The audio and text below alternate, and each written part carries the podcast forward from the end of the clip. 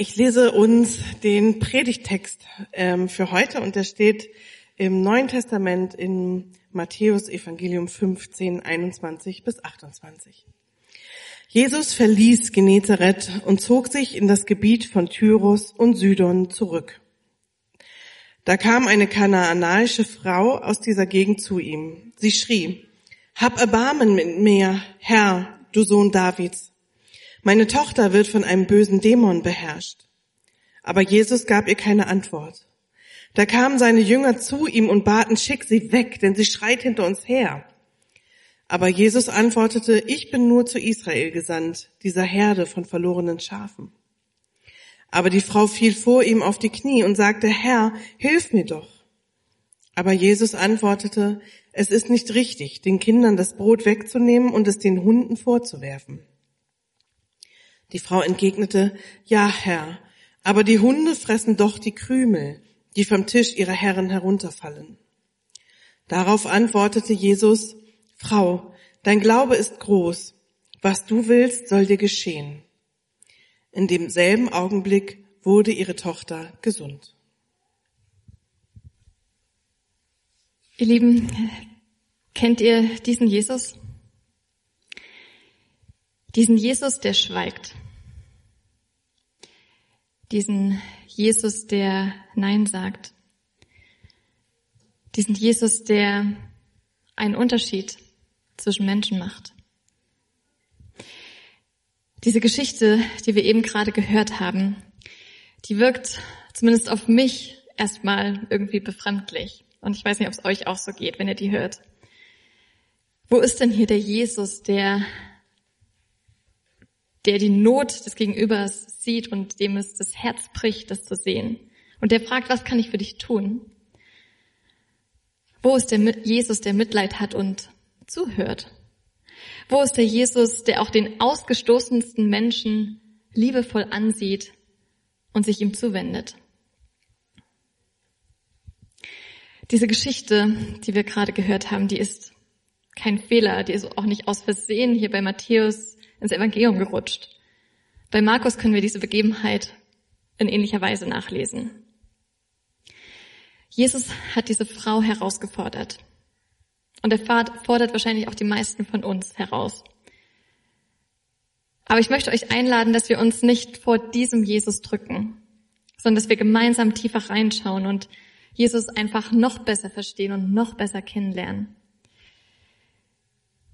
Wir lesen, dass Jesus sich in das Gebiet von Tyros und Sidon zurückgezogen hat. Das ist äh, so nördlich äh, von, vom See Genezareth und ähm, an der Küste, also am Mittelmeer.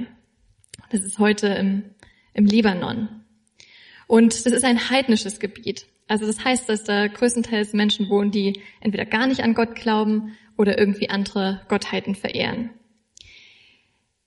Und Jesus wollte sich da zurückziehen, wollte zur Ruhe kommen. Aber dieser Plan scheint nicht ganz so gut aufzugehen, denn auch da kommt jemand auf ihn zu und will etwas von ihm. Da kommt diese Frau, keine Jüdin, sondern eine Fremde, eine Kanaanäerin, eine Heidin, eine verzweifelte Mutter, die Jesus um Hilfe anfleht. Sie spricht ihn als Herr und Sohn Davids an. Und das ist relativ ungewöhnlich, da sie eben keine Jüdin ist. Aber vielleicht kannte sie ein bisschen was von dem jüdischen Glauben. Vielleicht hatte sie jüdische Freunde. Und vielleicht hat sie diese Bezeichnungen auch irgendwo nur aufgeschnappt und dachte, naja, passt vielleicht ganz gut. Äh, ich probiere es einfach mal damit. Ähm, und hat diese Titel gebraucht. Aber vielleicht hat sie sich auch ganz bewusst eingesetzt. Herr, da steckt drin, du bist einer, dem ich mich unterordne. Du hast Macht. Du machst, äh, du sagst etwas und der andere muss gehorchen. Und der Dämon, der meine Tochter einnimmt, der hat ebenso dir zu gehorchen. Deshalb sag bitte etwas. Und sie sagt, du bist der Sohn Davids, ein Nachkomme von König David. Du bist die Erfüllung der Versprechen und Ankündigungen Gottes. Du bist der Messias, der Retter. Das spricht sie, bewusst oder unbewusst aus wenn sie Jesus Herr und Sohn Davids nennt. Mit dem, was sie von Jesus weiß, kommt sie zu ihm, wendet sich an ihn. Erbarme dich über mich. Hab Mitleid mit mir und mit meiner Tochter. Lass uns nicht, dir nicht egal sein, sondern hilf uns, rette uns. Und wahrscheinlich weiß sie gar nicht so viel mehr über diesen Jesus und hat ihn noch nie zuvor gesehen. Aber mit dem, was sie weiß, kommt sie hoffnungsvoll zu ihm. Und vielleicht bist du recht neu hier. Hier bei Greifbar, überhaupt in einer Gemeinde, überhaupt vielleicht das erste Mal in einem Gottesdienst. Schön, dass du da bist. Und vielleicht weißt du auch gar nicht so viel über diesen Jesus. Vielleicht nur ganz kleines bisschen. Vielleicht hast du auch nur irgendwo mal was gehört. Und damit bist du in guter Gesellschaft mit dieser Frau. Aber es ist nicht entscheidend, wie viel wir über diesen Jesus schon wissen. Das Wichtigste ist, zu ihm zu kommen, sich an ihn zu wenden, sich auf die Begegnung mit ihm einzulassen. Das, was diese Frau wusste, hat ausgereicht, um ihr Leben auch irgendwie zu verändern. Deshalb komm mit dem, was du über und von Jesus weißt, zu ihm. Diese Frau kommt mutig zu Jesus. Und es ist vielleicht doch eine schwierigere Begegnung, als sie sich das vorgestellt hat. Aber auf jeden Fall lässt sie sich nicht so schnell abwimmeln. Denn sie ist eine Mutter. Eine Mutter, die für das Leben ihrer Tochter kämpft. Und es ist keine sofort verändert sich alles Begegnung zwischen ihr und Jesus, sondern eine, wo sie erstmal miteinander ganz schön ringen. Aber ich glaube, um nur noch tiefer auch in die Beziehung zu kommen und zu treten. Es scheint hier, als würde Jesus sie dreimal zurückweisen. Und es scheint nicht nur so, sondern ist so. Er weist sie erstmal zurück. Das ist ein Schweigen. Das ist ein Nein. Das ist ein noch nicht. Nicht jetzt. Dreimal eine nicht zufriedenstellende Antwort. Diese erste Zurückweisung geschieht, indem er schweigt, indem er sie einfach irgendwie ignoriert. Wir lesen, Jesus antwortete ihr kein Wort. Und ich stelle mir das schlimm vor in dem Moment, was sie schon so viel Mut gekostet haben muss, überhaupt auf ihn zuzugehen, ihn als Frau anzusprechen. Und dann kommt keine Antwort. Was ist ihre Reaktion? Sie bittet. Sie fleht weiter. Sie ist eine verzweifelte Mutter, deren letzte Hoffnung vor ihr steht oder vor ihr herläuft. Und dann kommt es aber zu dieser zweiten Zurückweisung. Jetzt bitten schon die Jünger von Jesus, dass Jesus irgendwas tut. Doch sie bitten das nicht zu unserem Vorbild. Sie bitten das nicht aus, ähm, ähm, aus reinen Motiven, sondern aus purem Eigennutz. Denn sie sind genervt von ihr. Vielleicht sind, ist sie ihnen peinlich. Sie wollen sie loswerden. Aber was macht Jesus? Er sagt, er ist nicht zuständig. Er ist nicht zu den Heiden gesandt, sondern sein Auftrag ist es, die Juden zu gewinnen. Vielleicht möchte er kein Aufsehen in diesem heidnischen Gebiet provozieren. Vielleicht möchte er nicht aufgehalten werden. Vielleicht ist er müde und braucht einfach nur Ruhe. Vielleicht hat er alles satt. Und vielleicht muss er sich innerlich vorbereiten auf die nächsten herausfordernden Gespräche mit den jüdischen Schriftgelehrten. Auf jeden Fall ist ihm klar, was sein Auftrag ist. Und dafür tritt er ein. Aber sein Auftrag scheint in diesem Moment anscheinend nicht diese Frau zu sein. Und ich nehme an, dass sie dieses Gespräch zwischen Jesus und den Jüngern mitbekommen hat, dass sie gehört hat, wie er sie wieder zurückgewiesen hat. Er weiß sich für die verlorenen jüdischen Menschen beauftragt, nicht für sie. Was tut sie jetzt? Wendet sie sich ab? Geht sie nach Hause? Auf gar keinen Fall. Die Frau wird nur noch mutiger. Sie kommt jetzt vor ihn, sie tritt in sein Sichtfeld, sie versperrt ihn vielleicht sogar den Weg, bittet und fleht, Herr, hilf mir. Sie fällt auf die Knie vor Jesus und zeigt so ihre Hilfsbedürftigkeit, ihre Not, ihre Dringlichkeit, ihre Verzweiflung. Doch auch jetzt weist Jesus sie zurück. Aber er versucht ihr zu erklären, warum. Er fordert sie heraus, sich auf seine Welt einzulassen, auf seine Aufgaben einzulassen, ihn zu verstehen. Und so antwortet er ihr mit diesem Vergleichsbild. Er sagt, es ist nicht richtig, das Brot der Kinder zu nehmen und es den Hunden vorzuwerfen. Ganz schön hart. Und es klingt auf den ersten Blick wie eine Beleidigung. Hier in unserer Gesellschaft werden Hunde geliebt. Aber in der Zeit des Neuen Testaments waren die meisten Hunde so halbwilde, ähm, auf der Hunde, äh, auf der Straße lebende äh, Tiere, abfallfressende, streuende Köter. Und die Gesellschaft damals, die war gar nicht hundeliebend. Und jemand einen Hund zu nennen, war damals eine Beschimpfung, eine schlimme Beleidigung. Viele Juden nannten damals die Heiden ähm, äh, die Juden, ach, jetzt komme ich durcheinander, die Juden nannten die Heiden Hunde, weil sie unrein waren. Und die Frage ist, meint Jesus das hier genauso? Bezeichnet er diese Frau als Hund, als unrein, als irgendwie was Niederträchtiges? Nein, sondern er gebraucht ein Bild, ja irgendwie ein Gleichnis. Und zu einem Gleichnis brauchen wir immer einen Schlüssel. Und dieser Schlüssel zu diesem Gleichnis ist dieses Wort, das er gebraucht für Hund. Das ist nämlich zu der damaligen Zeit ziemlich ungewöhnlich. Es ist eine Verkleinerungsform, so eine Art Verniedlichung. Ein Wort, das eigentlich Welpen oder Hündchen bedeutet. Diese Frau ist eine Mutter. Und Jesus greift hier ein Bild aus ihrem Alltag auf. Er sagt zu ihr, du weißt doch, wie Familien ihre Mahlzeiten einnehmen. Erst essen die Kinder am Tisch. Und dann bekommen die Tiere später auch noch was. Und es ist nicht richtig, diese Reihenfolge umzudrehen. Jesus konzentriert sein Wirken aus guten Gründen auf Israel. Er war ja zu den Israeliten gesandt, um ihnen zu zeigen, dass er die Erfüllung von all den Prophezeiungen ist aus den alten Jahrhunderten, aus dem Alten Testament. Doch gleich nach seiner Auferstehung sagt die Jesus zu den Jüngern, jetzt ist die Zeit, jetzt geht ihr hinaus, geht in die ganze Welt. Überall soll man von mir erfahren, dass ich der Retter für euch alle bin. Macht sie zu meinen Jüngern. Seine Worte zu dieser Frau sind also keine Beleidigung, wie man zuerst denken könnte. Was er dieser Frau sagt, ist, bitte verstehe, dass es hier eine Reihenfolge gibt.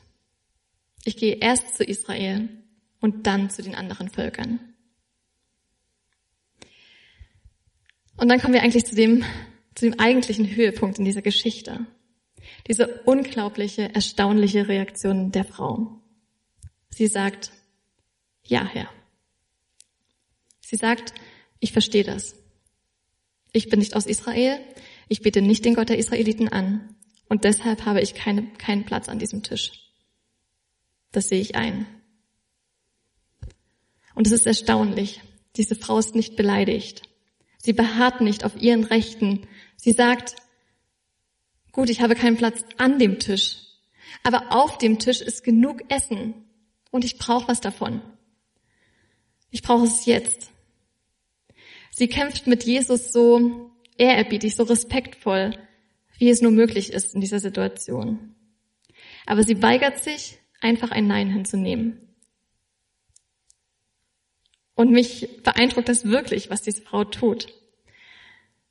In unserer heutigen Kultur, in unserer westlichen äh, Gesellschaft kennen wir diese Art, für unsere Anliegen einzutreten, kaum noch.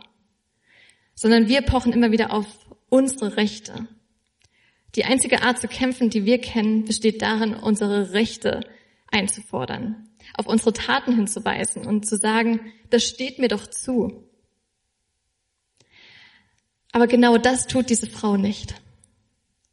Sie ist hartnäckig, ohne auf ihre Rechte zu pochen. Sie sagt nicht, Herr, gib mir, was ich verdient habe, weil ich so gut bin, sondern sie sagt, gib mir, was ich nicht verdient habe, weil du gut bist. Und ich brauche es jetzt. Diese Frau hat Jesus Spielraum in diesem Gleichnis entdeckt und verstanden. Diese Frau hat das Evangelium, die gute Botschaft von Jesus verstanden. Nicht, weil ich so gut und toll bin, sondern weil du gut bist. Deshalb gib mir bitte ab. Deshalb erbarm dich über mich. Und wenn wir heute dieses, diese Geschichte lesen und uns irgendwie darüber stellen und sagen, das geht doch nicht. Jesus kann sie doch nicht zu so einem kleinen Hund unter dem Tisch herabwürdigen. Das ist doch rassistisch. Sollten wir nicht diese Geschichte einfach aus der Bibel streichen? Wenn wir so reagieren, ich glaube, dann überheben wir uns und dann gehen wir arrogant an dem vorbei, was Jesus eigentlich sagen möchte. Dann urteilen wir, ohne verstanden zu haben. Und ich glaube, noch dazu werden wir der Frau gar nicht gerecht, sondern eher übergriffig, denn sie scheint mit Jesu Antwort keine Probleme zu haben. Und diese Frau beeindruckt mich mit ihrer Zustimmung. Sie sagt einfach, ja, Herr, ja, uneingeschränkt stimme ich dir zu. Ja, du sagst die Wahrheit. Ja, du bist Herr und ich akzeptiere, was du sagst. Sie ist unglaublich demütig. Sie ist Louis hat gesagt, demütig sein heißt nicht, weniger von sich zu denken, sondern weniger an sich zu denken. Diese Frau reagiert nicht mit Empörung. Wie kannst du mich nur einen Hund nennen? Sie reagiert nicht mit Empörung, weil sie nicht an sich denkt. Sie sieht Jesus und erkennt ihn als Herrn an. Und sie denkt an ihre Tochter und weiß, dass Jesus allein ihr helfen kann. Und deshalb nimmt sie ihre Bitte nicht zurück. Ich glaube, dass wir oft demütig sein mit kleinmütig gleichsetzen. Dass man nichts von sich hält, dass man immer wieder kuscht vor bestimmten Leuten oder vor Sachen, dass man alles mit sich machen lässt. Das bedeutet demütig sein aber nicht. Demütig sein heißt, ich akzeptiere meine Stellung. Ich bin ein Geschöpf Gottes, nicht Gott selbst. Gott ist mein Herr. Ich unterstehe ihm. Ich höre auf ihn. Ich nehme ihn ernst. Ich vertraue ihm. Ich bin ein Geschöpf Gottes. Das heißt auch, ich bin gewollt. Ich habe Stärken und Gaben. Aber ich habe auch Schwächen. Ich habe auch Grenzen. Ich treffe auch falsche Entscheidungen. Ich werde auch schuldig. Ich brauche Gott sich so zu sehen. Ich glaube, dass da wächst Demut. Und Jesus hat von sich selbst gesagt, ich bin von Herzen demütig. Und das hat er nicht gesagt, um sich groß darzustellen, sondern es steht in einem gewissen Kontext. Aber Jesus war wirklich derjenige, der von Herzen demütig war. Jesus bezeichnet die Frau in dem Gleichnis als Hündchen. Aber er selbst ist derjenige, der für uns zu dem abgelehnten Hund geworden ist, damit wir Hunde zu Kindern Gottes werden können. Am Kreuz hat Jesus sich mit uns identifiziert. Am Kreuz wurde Gottes eigenes Kind hinausgeworfen, fortgeschickt von diesem Tisch ohne einen Krümel. Damit wir, die wir nicht Gottes Kinder sind, adoptiert und Glieder von Gottes Familie werden können. Und weil Jesus sich so mit uns identifiziert hat, dürfen wir auch wissen, warum wir zu ihm treten können. Weil eben genau das passiert ist. Weil der Sohn Gottes zum Hund werden musste, damit wir kleinen Hündchen Söhne und Töchter am Tisch werden konnten. Dieser Gott, dieser Sohn Gottes, der sich selbst aufgegeben hat, das ist der, den wir Herr nennen dürfen. Das ist der, dessen Wort wir vertrauen dürfen. Das ist der, der manchmal Nein zu unseren Plänen sagt, aber zu dessen Nein wir Ja sagen können, weil wir seiner Liebe zu 100 Prozent vertrauen können. Diese Frau war mutig, demütig. Sie hatte Mut, sich Jesus unterzuordnen und sein Wort anzunehmen. Aber sie war genauso demütig mutig. Mutig aus der Demut heraus. Ja, Herr, das ist ihre Grundlage. Und dann schreitet sie mutig in den Raum, den Jesus ihr freilässt. Sie versteht, dass es die Hündchen sind, die unter dem Tisch sitzen und die Nähe des Herrn suchen. Und es fallen Krümel herunter und die bekommen sie. Sie haben Anteil an dem Brot. Und genau um so einen Krümel bittet diese Frau den Herrn. Jesus sieht ihren Glauben und er schenkt ihr weit mehr als einen Krümel. Er gibt ihr einen Vorgeschmack auf das, was seit Ostern uns allen bereit ist und offen steht. Jesus lädt uns alle an seinen Tisch ein. Er lädt uns ein, Gemeinschaft mit ihm zu haben. Er lädt uns ein, zu ihm zu kommen, seine Kinder zu sein. Und das heißt nicht, dass unbedingt alle Bitten und Wünsche und Nöte, mit denen wir heute zu Jesus kommen, so erfüllt werden, wie wir es uns wünschen und ersehen. Auch wir müssen heute manchmal das Schweigen Gottes, ein noch nicht oder vielleicht sogar ein Nein aushalten. Manchmal müssen wir unsere berechtigten Rechte loslassen. Aber alles in dem Wissen, dass Jesus Herr ist.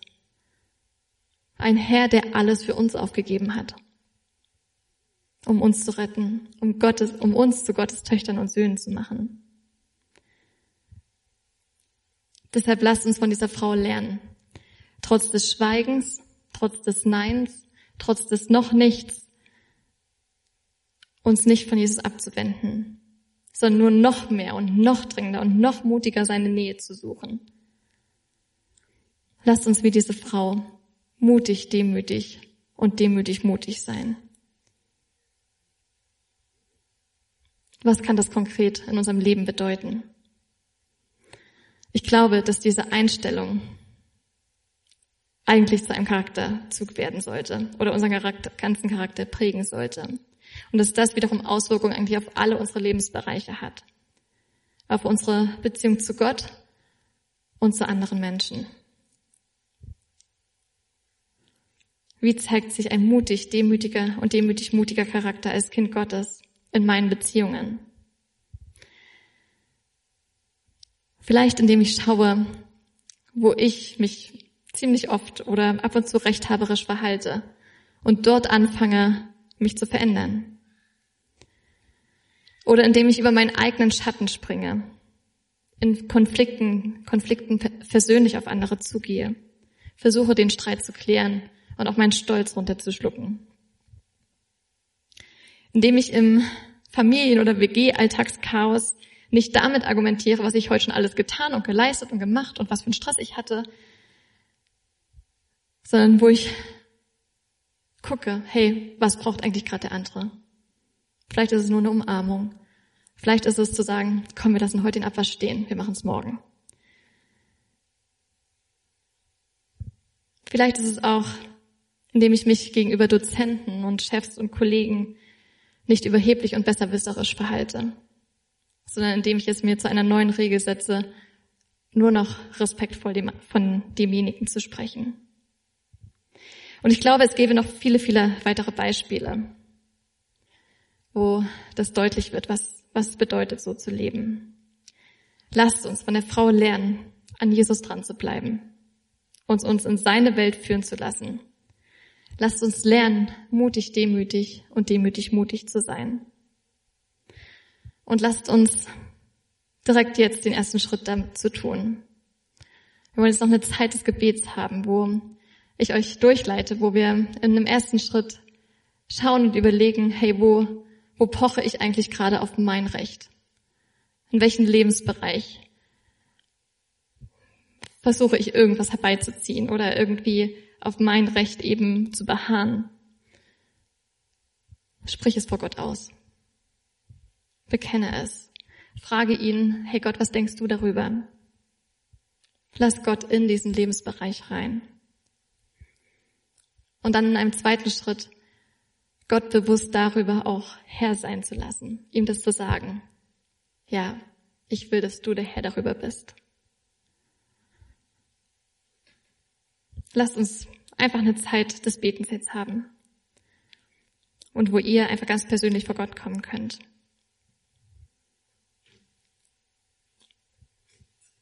Überlege und bekenne vor ihm, in welchem Lebensbereich, in welchen Beziehungen, gegenüber anderen oder gegenüber Gott, pochst du auf dein Recht.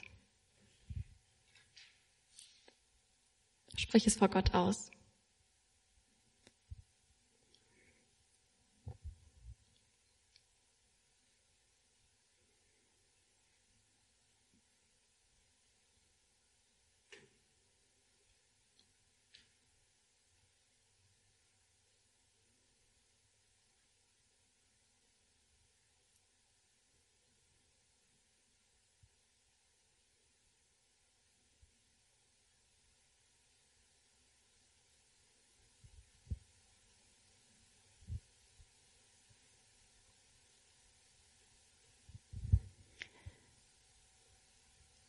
Herr, wir bekennen dir, dass wir in diesem Lebensbereich oder in dieser Beziehung oder in dieser Frage oft auf unser Recht pochen, dass wir uns ja an deine Stelle setzen. Und Herr, wir wollen dich bitten, dass du uns vergibst. Wir wollen dich bitten, dass du uns Erkenntnis schenkst, was du darüber denkst.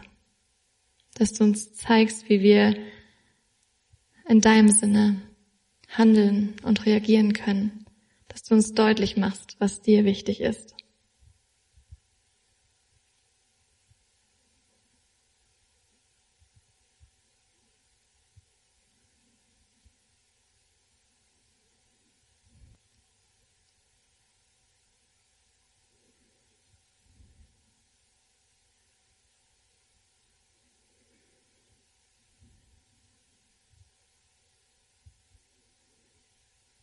Herr Jesus Christus, wir wollen, dass du wirklich der Herr darüber bist. Wir wollen es vor dir aussprechen. Ja, Herr, du bist Herr und wir vertrauen dir.